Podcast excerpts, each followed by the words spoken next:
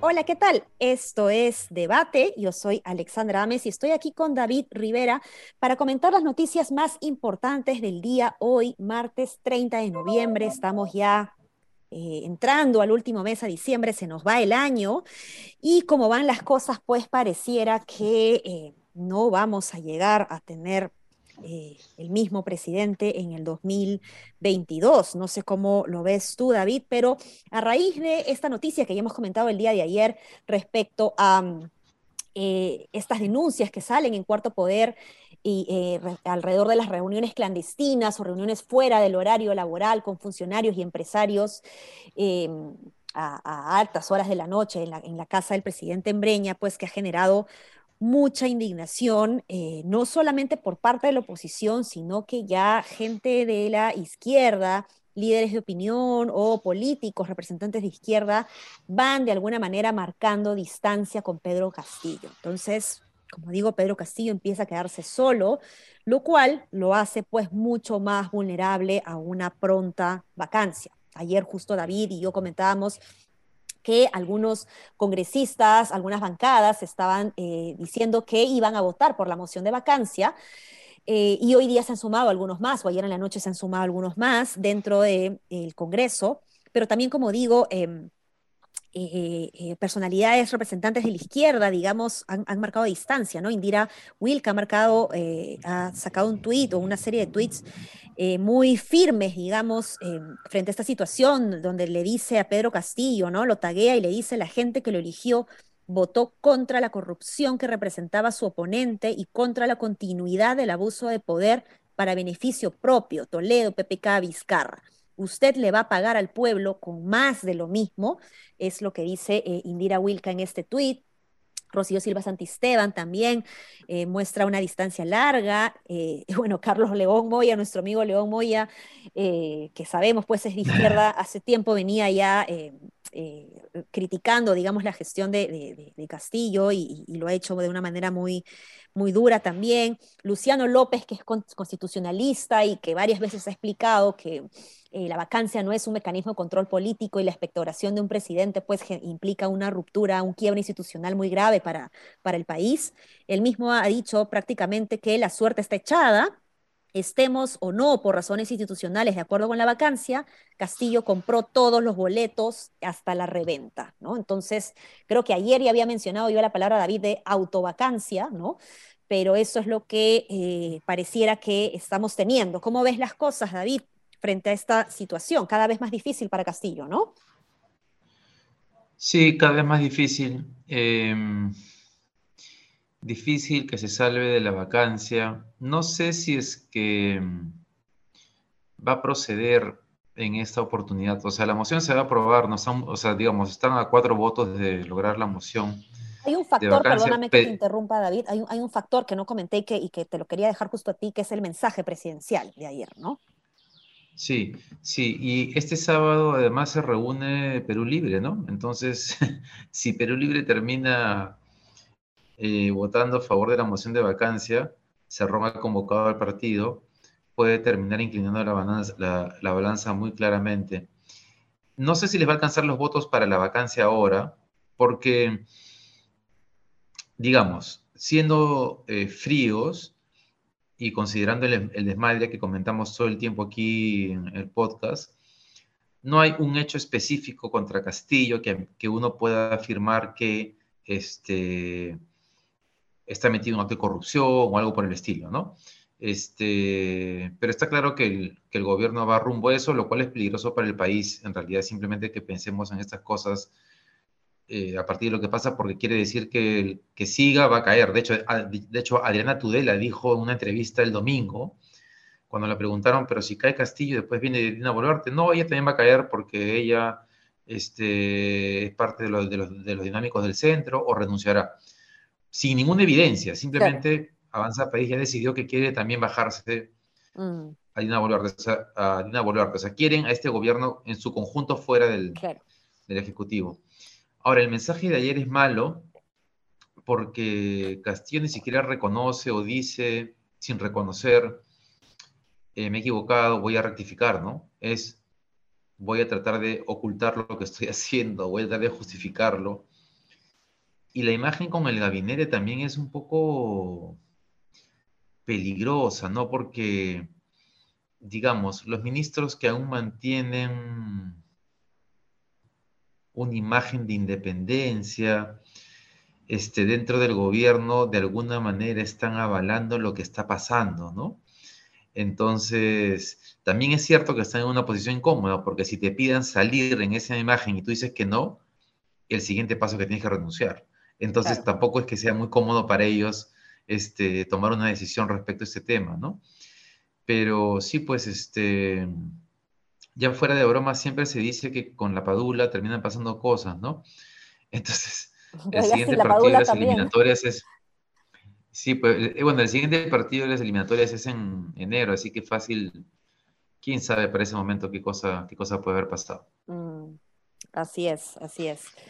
Eh, complicado, complicado porque además eh, la, la, polarización está igual ahí, igual metida, ¿no? O sea, igual hay gente de izquierda que se está, como digo, desembarcando del, equipo, digamos, pero la polarización igual continúa y, la derecha pues eh, aprovecha, digamos, esta situación porque pareciera eh, sentirse que es quien está ganando finalmente esta, esta batalla. Termina siendo una batalla finalmente y no necesariamente una lucha legítima eh, en contra de la corrupción, ¿no? Me, me, parece. Estas imágenes, David, que tú has visto, eh, Castillo con sus ministros atrás, ¿no? Algunas personas han recordado la imagen de PPK con sus ministros atrás.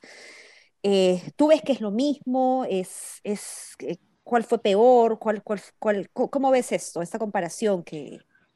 Mira, eso es importante porque ayer cuando en RPP le hacen la pregunta a Nay Durán sobre esta comparación que hace entre PPK y Castillo, que ella apoyaba la vacancia por PPK, Ojo que aquí hemos sido críticos de Anaí Durán, de la izquierda, el papel que está jugando y todo el rollo, pero en el momento de la vacancia de PPK habían más argumentos que los que hay ahora con Castillo. O sea, con PPK estaba bastante claro el lobby que había ejercido con sus socios, además yendo a ministerios este, para que se beneficiara de contratos de licitaciones que estaban en marcha. Y luego, directamente el proceso de compra de votos para indultar a Fujimori. Este, entonces, eh, con esto no quiero justificar a Castillo. Castillo, ese es un gobierno desastroso, no hay punto de comparación en términos de desastre. No, o sea, no, debe haber otro gobierno tan desastroso como este de Alan García, ¿no? Este, uno. Eh, pero sí, lo de, lo de Pepe que estaba mucho más claro, ¿no?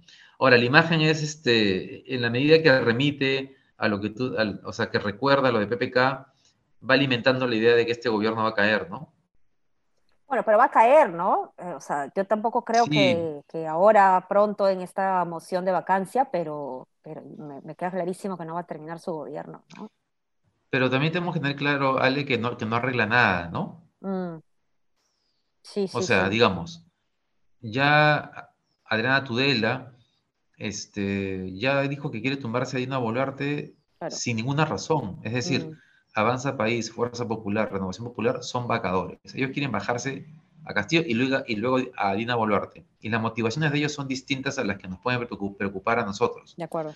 En el caso de Fuerza Popular en particular, yo creo que si ellos tomasen el poder, que estaría clarísimo que toda la investigación del caso Lavajato, o temas anticorrupción, seguiría, eh, digamos, intentarían vulnerar. Oye, porque por cierto, hay un hecho bien importante la Procuraduría ha iniciado la investigación de los hechos.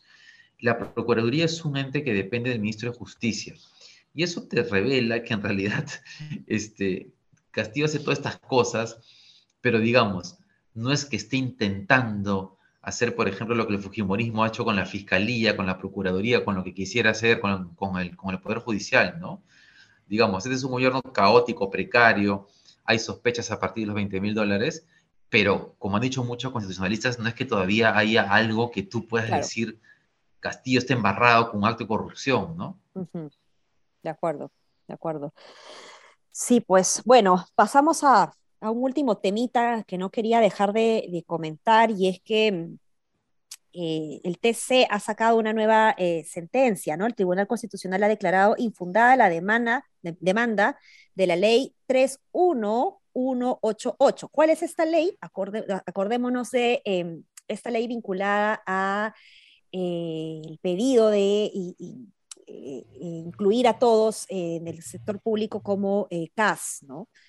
Entonces, este, ya esa es una norma que se venía, se sabía que estaba siendo inconstitucional, digamos, porque eh, eh, generaba gastos, digamos, presupuestarios dentro del sector público y como sabemos los congresistas no tienen esta capacidad, ¿no? Entonces ya se veía venir, pero, pero bueno, es una noticia eh, importante que ha salido hoy. No sé si quieres comentar algo, David, sobre eso. Sí, creo que este, o sea, lo del TC como decía, ser esperable, pero también es cierto que seguimos en este, eh, o, sea, o sea, que el estado actual de las cosas es pésimo, ¿no? Es decir, eh, el, eje, creo que todos conocemos a personas que trabajan en el Estado y que llevan dos años con órdenes de servicio. Es decir, eso, o sea, el, Estado es el primer, este, ¿cómo se dice? Incumplidor de, las, de los derechos laborales. Entonces, este... Y de hecho, eso nos lleva a situaciones absurdas como lo que ha pasado con el ministro de Economía, porque su hijo llevaba desde febrero, en realidad, en el Minedu, con órdenes de servicio, llega julio, se la renuevan, y de pronto hay un escándalo por supuestamente, eh, porque supuestamente ha beneficiado a su hijo, lo cual en verdad es bien tirado de los pelos, ¿no? Pero bueno, esperemos, creo que lo único que nos queda es tener la esperanza de que algún gobierno le ponga las balas necesarias a servir, ¿no? a la carrera pública. Sí, de acuerdo. Este, lamentablemente el gobierno de, PPK, siendo un gobierno de derecha que muchos consideran que era tecnocrático, se bajó y paró todo, toda la reforma del servicio civil. Sí, no, es que el servicio civil es una reforma importantísima y yo siempre digo, mira, como por ejemplo para, para el BCR, digamos, tanto el Ejecutivo como el Legislativo han sido capaces de poner gente profesional eh, y, despolitizada, digamos, ¿por qué no puedes hacer lo mismo con tus ministros, con tus viceministros, con tus directores generales, ¿no? ¿Por qué tienes que, que, poner a gente pues que, genera más desconfianza, ¿no? Eh, o sea, las capacidades para, para poner gente idónea están. El, tema es que no se quiere poner a la gente idónea, ¿no? Entonces sí hace falta que desde afuera eh, se genere esta corriente de opinión, digamos, sólida, que promueva esta incidencia que se necesita para tener esta reforma que me parece eh, muy importante, ¿no? Tan o, más importante inclusive que la reforma universitaria, que o sea, no, no, quiero minimizar la reforma universitaria, pero estamos hablando del recurso humano más importante del país, que son los servidores públicos, ¿no? Así es, así es. O sea, todos deberíamos estar interesados en que eh, digamos, si todos esperamos mejores servicios, todos deberíamos estar interesados en esa reforma. No tiene ningún sentido esperar mejores servicios, que el Estado mejore, que haya mayor inversión pública, sin que nos ocupemos de que esa reforma efectivamente esté encaminada. De acuerdo. Así es. Bueno, ¿algo más que declarar? No, solamente eso. Creo que la TCA también se, se ha pronunciado sobre otra demanda respecto a la negociación colectiva en el sector público que había un ah, pedido de demanda de inconstitucionalidad, pero, la, pero la declaró infundada. O sea que se entiende que, o entiendo que, en adelante va a haber negociación colectiva en el sector público, lo cual va a ser un dolor de cabeza para el Estado, pero bueno. ¿Ves? Está todo, todo mal. Porque, digamos, tú dirías tener negociación colectiva en la medida que en el Estado hay un grupo de funcionarios, este, digamos, productivos, ¿no? Eh, y no simplemente para defender cuotas de poder, que es lo que pasa ahora, ¿no? Que los funcionarios públicos marcan tarjeta, llegan, no todos, pero es cierto que algunos llegan, no hacen nada y esperan la hora para irse, ¿no? En fin. Así, estamos. Bueno, nos quedamos entonces con eso. Mañana, ahora sí, regresa Paolo, así que vamos a ver qué eh, opina él sobre este tema de la vacancia, que era el que más venía a venir este, este tema. Eh, nada, eh, con eso nos quedamos. Nos vemos. Chau, chau. Hasta mañana. Chao, chao.